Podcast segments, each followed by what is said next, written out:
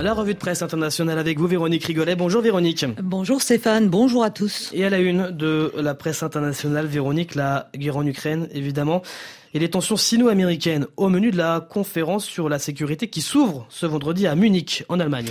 Oui, alors que les dirigeants d'une quarantaine de pays se pressent à Munich hein, pour participer à cette grande conférence annuelle, le Davos de la défense, comme l'appelle le Financial Times, eh bien l'absence hein, du chef de la diplomatie russe, Sergei Lavrov, sera difficile à ignorer, euh, commente le quotidien britannique qui explique qu'à quelques jours hein, seulement de l'anniversaire de l'invasion de l'Ukraine, aucun dirigeant russe n'a bien sûr été invité.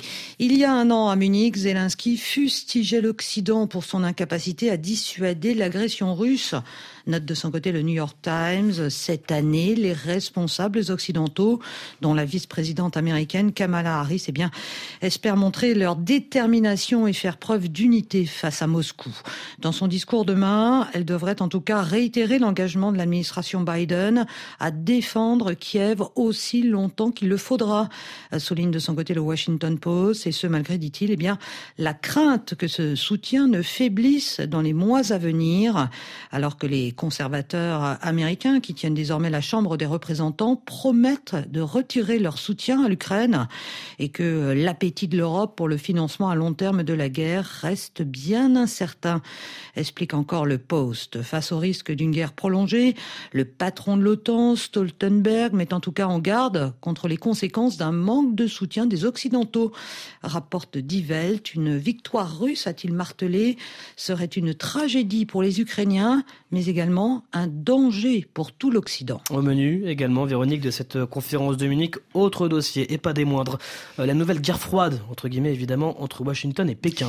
Oui, Munich va cette année également servir de toile de fond aux nouvelles tensions Est-Ouest, nous dit le Financial Times, après l'épisode de la guerre des ballons et les accusations mutuelles d'espionnage.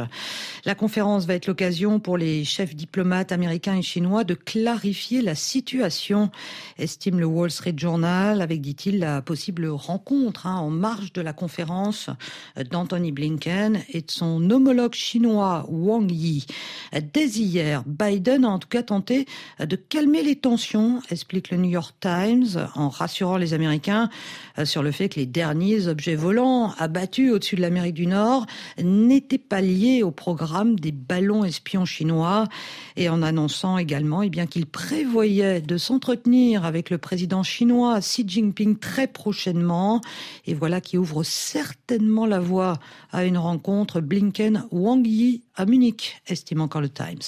Toujours à la une de la presse internationale, Véronique, l'avenir de l'Écosse, l'avenir qui est en question après la démission surprise mercredi de, la première ministre écossaise, Nicola Sturgeon. Alors que les nationalistes écossais tentent toujours de se remettre euh, du choc de ce départ, nous dit le Times. Cette démission surprise pourrait en tout cas retarder de cinq ans le nouveau vote sur l'indépendance de l'Écosse, estime de son côté le Guardian, euh, qui rapporte que des hauts responsables du SNP, le parti indépendantiste, eh bien, reconnaissent euh, qu'avec les élections générales en 2024 et en Écosse en 2026, il serait irréaliste d'envisager un nouveau référendum dans les prochaines années. Si la dirigeante tant admirée de l'Écosse n'a pas pu apporter l'indépendance, qu'il pourra, euh, s'interroge de son côté le New York Times, qui estime que parmi les candidats à sa succession, aucun, dit-il, n'a le charisme de Sturgeon. Les membres du SNP voteront en tout cas entre les 13 et 27 mars prochains pour désigner son successeur. Note de son côté le Washington Post euh, qui souligne que même s'il n'y a pas euh, de successeur évident, eh bien la cause indépendantiste, elle, n'est pas morte, loin de là.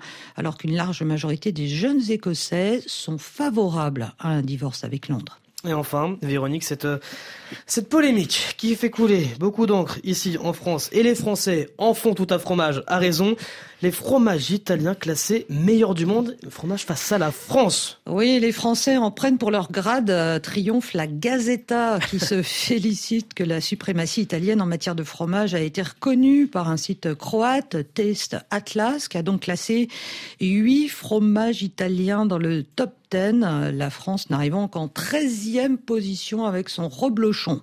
Le parmesan, le gorgonzola et la burrata auraient ainsi détrôné le comté, le roquefort et le camembert camembert s'amuse également le Times de Londres, qui mesure le coup porté, dit-il, à la fierté gauloise et rapporte toute la colère des Français. Un classement culinaire qui pose quand même beaucoup de questions, hein, reconnaît néanmoins le quotidien britannique, qui en veut d'ailleurs pour preuve, et avec beaucoup d'humour, british bien sûr, et eh bien qu'aucun fromage britannique ne figure, dit-il, dans le top 100. La diplomatie du fromage, donc. Merci beaucoup, Véronique Rigolet.